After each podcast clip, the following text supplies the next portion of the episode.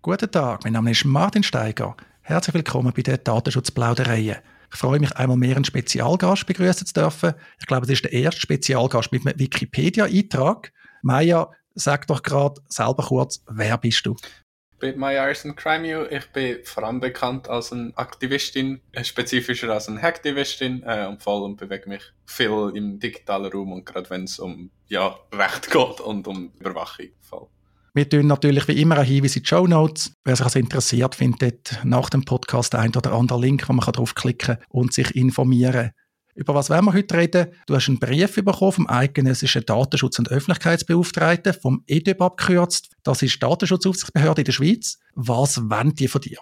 Genau, ich habe einen Brief bekommen, vor ein paar Tagen inzwischen, äh, wo es eben genau darum geht. Interessanterweise geht es ihnen nicht darum, dass von den USA da Daten schlecht geschützt werden, wo halt eben auch Schweizer Personen draufstehen. Sondern es geht ihnen darum, dass ich die Daten habe und dass ich die Daten irgendwie nicht habe und dass ich die Daten an Medienschaffende weitergebe, an, an Akademikerinnen und voll und dass das irgendwie halt falscher Umgang mit Daten ist.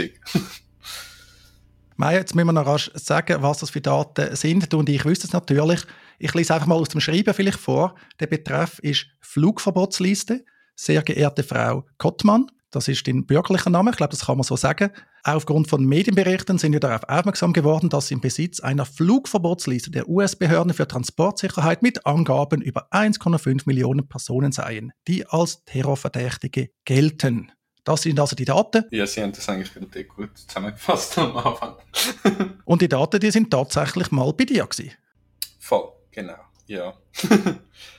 Und dann hast du die Daten gehabt, du hast auch beschrieben, wie du an die Daten angekommen bist. Wenn ich das richtig verstanden habe, geht es da eigentlich um eine amerikanische Fluggesellschaft, die Commute Air. Und die hat die Daten irgendwie mehr oder weniger internetöffentlich zugänglich gespeichert gehabt.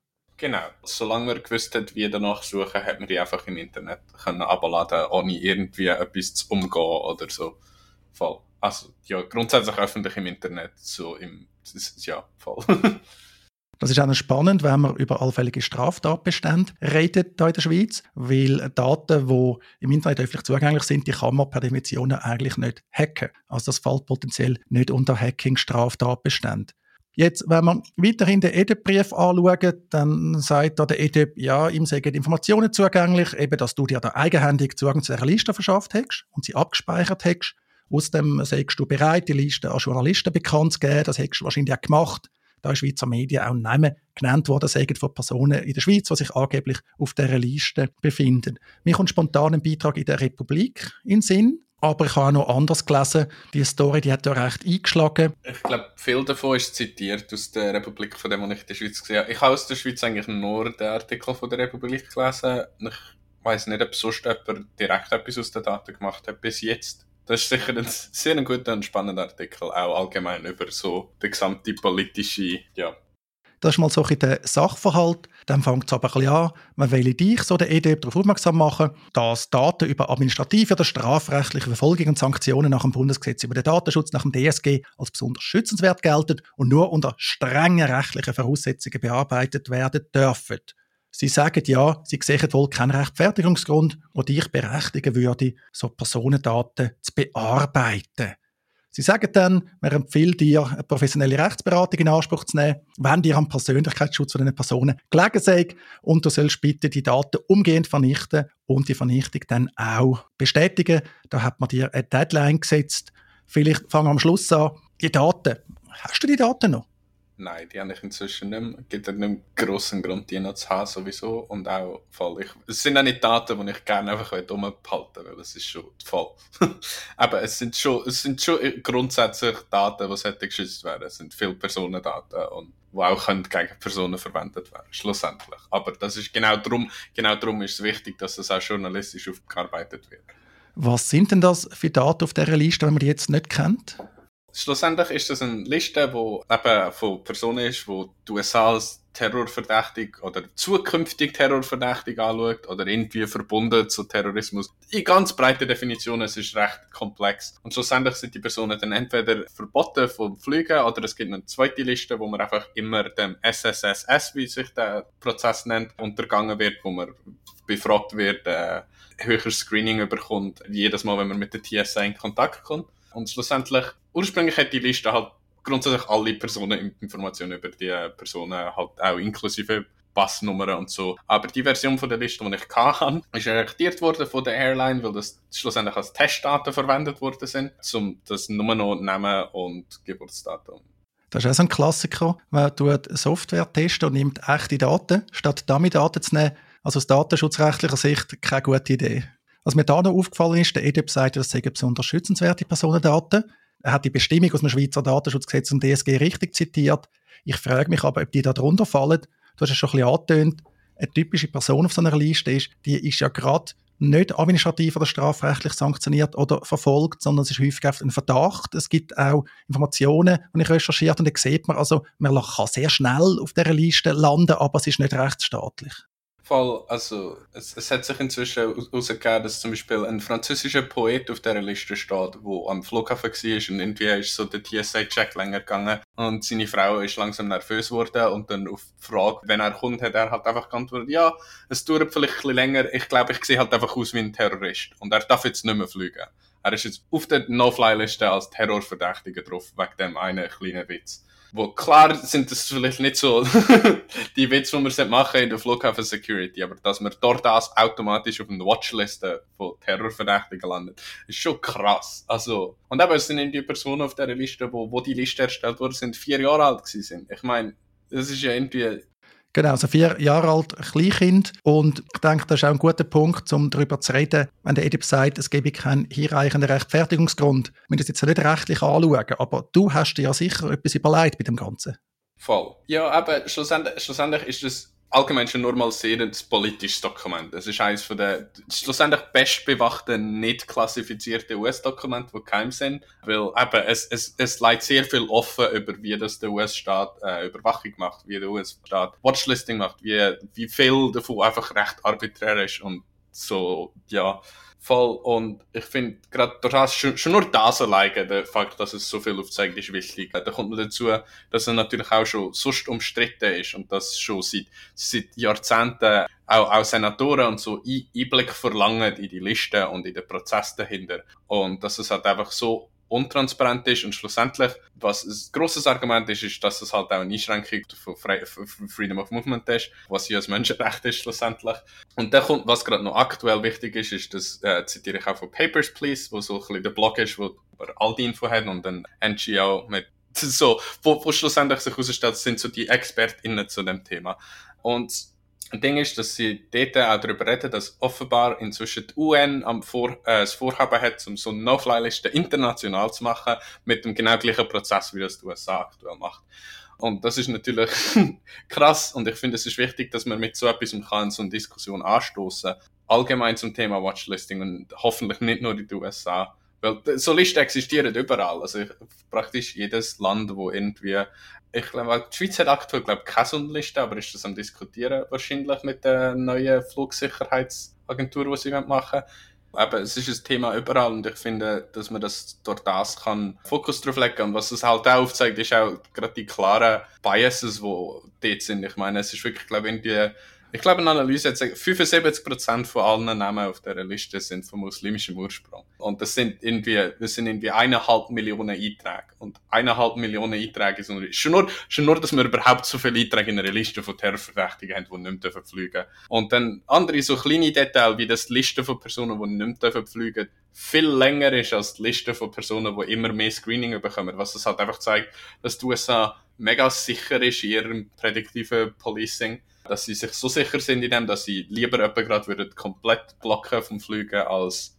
einfach nur halt irgendwie höhere Untersuchung oder so. Was das zum einem gewissen Grad ja noch Sinn macht, da kann man noch darüber debattieren, aber ich finde gerade so eine Flugverbotsliste gerade für Personen, die noch nie in irgendetwas involviert sind und das einfach, ja voll. Und das Ding ist, was ja noch, noch dazu kommt, ist ja, dass die Listen nicht das einzige sind, die bestimmen, ob man da fliegen in den USA, sondern an dem Moment, wo dein Boarding Pass gedruckt wird, gehen so ganz viele Algorithmen los und überlegen sich, ob du in letzter Zeit irgendwelche auffällige Verhalten aufgezeigt hast mit deinem Flugverhalten oder andere Sachen, wo du USA Daten darüber hast. Und es wird in dem Moment entschieden, ob du darfst fliegen oder nicht oder ob du zufällig ausgewählt wirst für das Enhanced Screening und dann halt von irgendwelchen Agents noch befragt wirst.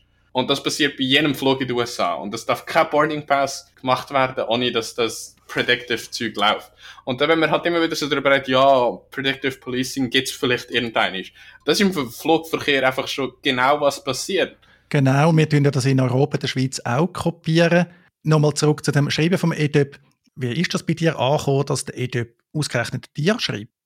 Ich finde das, ich find das ein spannender Fokus bei dem, weil ich bin, also ich bin schlussendlich nicht die Person, wo erstens die Daten irgendwie voll verloren hat, um das blöd formulieren. Ich habe auch, eben, ich habe ja auch extra viel, äh, eigentlich Gedanken reingebracht, dass es eben nur irgendwie an JournalistInnen weitergeht, an äh, Researchers. Und schlussendlich finde ich, ist es auch interessant, dass ich so vom, wie das Schreiben überkommt, gleich behandelt werde wie eine Grossfirma, die jetzt gerade in das Datenleck hätte. Ich weiß es nicht. Ich finde, es ist spannend, dass sie sich mit dem Thema befassen, weil ich glaube, das ist wichtig und das ist der Fall ist etwas, was ich das Gefühl habe, ist wichtig für Datenschutz auch in der Schweiz. Aber ich weiß nicht, ob ich die Empfängerin sein von dem Brief. Interessant wäre zu wissen, ob der EDB jetzt auch an die amerikanische Commute Air gelangt oder sich mit amerikanischen Behörden austauscht. Ich glaube, das kann man auch offenlegen. Der EDB hat dir ja professionelle Rechtsberatung empfohlen. Du bist dann bei mir gelandet. Also unsere Arbeitskanzlei vertritt dich jetzt auch in dieser Angelegenheit anwaltlich. Und in unserem Antwortschreiben an EDB die wir einerseits bestätigen, dass die Daten gelöscht sind. Du hast öffentlich gesagt, dass du die Daten hast, aber eben, du sagst auch, du brauchst die Daten eigentlich nicht, darum hast du es auch gelöscht. Und wir haben auch noch gesagt, ja, wir gehen auch schon davon aus, dass er auch noch bei dieser Commute Air anklopfen. Mhm, voll. Wenn, wenn Ihnen der Datenschutz von den SchweizerInnen auf dieser Liste so wichtig ist. Für mich ist noch ein spannender Punkt das Thema mit den Medien, weil der EDUP sagt auch Bekanntgabe von dieser Liste an Dritte und dazu zählt er ausdrücklich auch Journalisten. Ich finde es spannend, dass sie sehr spezifisch erwähnen, dass Journalistinnen auch dort dazugehören, weil ja, ich habe mir jetzt schon, wenn ich das erste Mal durchgelesen also mir so überlegt, so, hä, wir haben doch in der Schweiz schon auch Medienfreiheit, oder? Äh. genau, also das wird ausdrücklich erwähnt und dann wird gesagt, das sei rechtswidrig.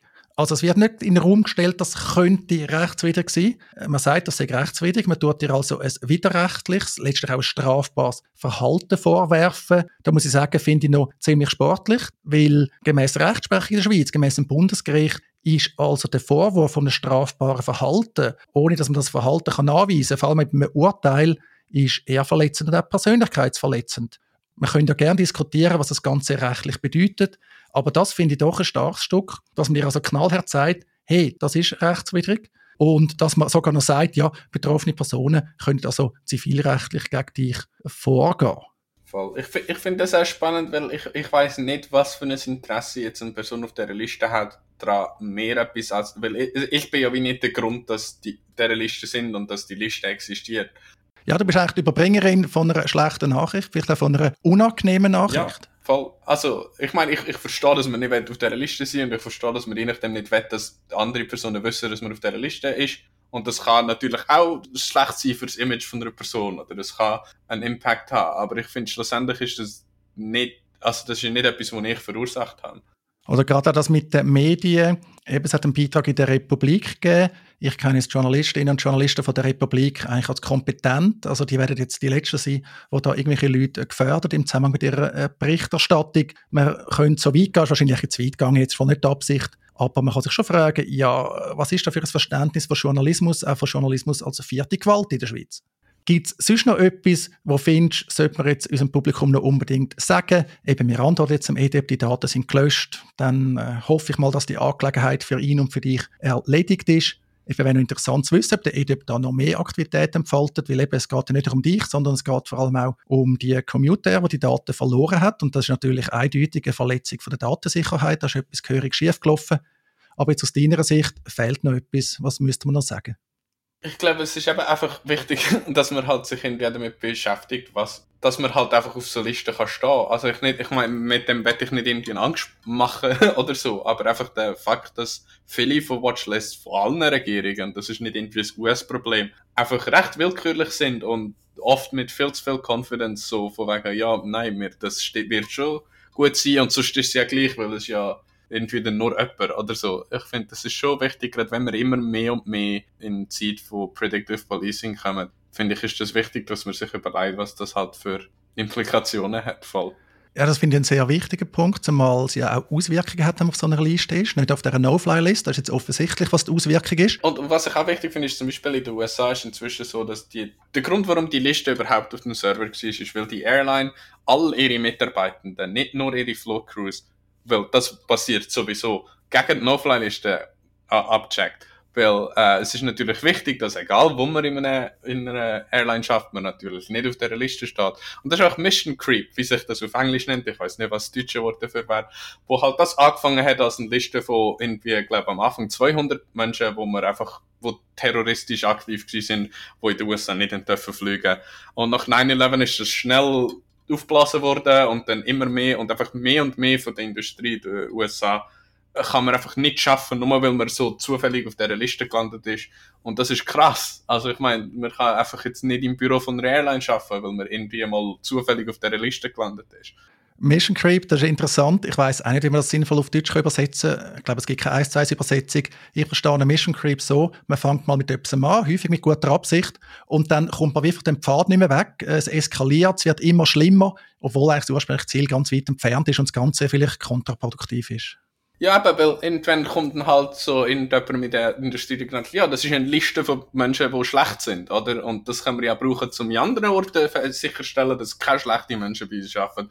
Und wir haben ja eh Zugriff auf die Liste, weil wir ein Airline sind und dann können wir das ja noch schnell so voll. Und ich finde, das ist natürlich auch eben, was das allgemein so für Menschenrecht und so zu sagen hat. Und das ist nicht nur bei dem so, sondern bei so viel so von diesen Watchlists und so Sachen und voll. Und so verlieren wir schlussendlich recht, einfach weil es praktisch ist, dass man jetzt halt dort noch kurz nachschauen kann, ob man irgendwie, ja, voll. Ich meine, das ist das Gleiche mit irgendwie so, so Liquiditätschecks, die einfach für alles gebraucht werden, in vielen Orten, in den USA mit Credit, äh, mit, mit Credit äh, Scores. Und so Sachen, wo einfach irgendwie für Sachen gebraucht werden, die mit dem absolut gar nichts mit zu tun haben, einfach weil das so ein Ding ist, ist so, so ein schneller Background-Check von ist die Person gut. Ich glaube, dem Publikum haben wir jetzt einiges zum Nachdenken gegeben. Vielen Dank, Maya, hast du dir Zeit genommen, um das zu erklären. Schauen wir, wie der EDÖB reagiert auf unser Antwortschreiben und bleiben wir am Ball. Du wirst ja sicher am Ball bleiben, wenn ich dich kenne. Ja, voll. voll. Ja, merci, dass du mich da gehabt hast. Voll.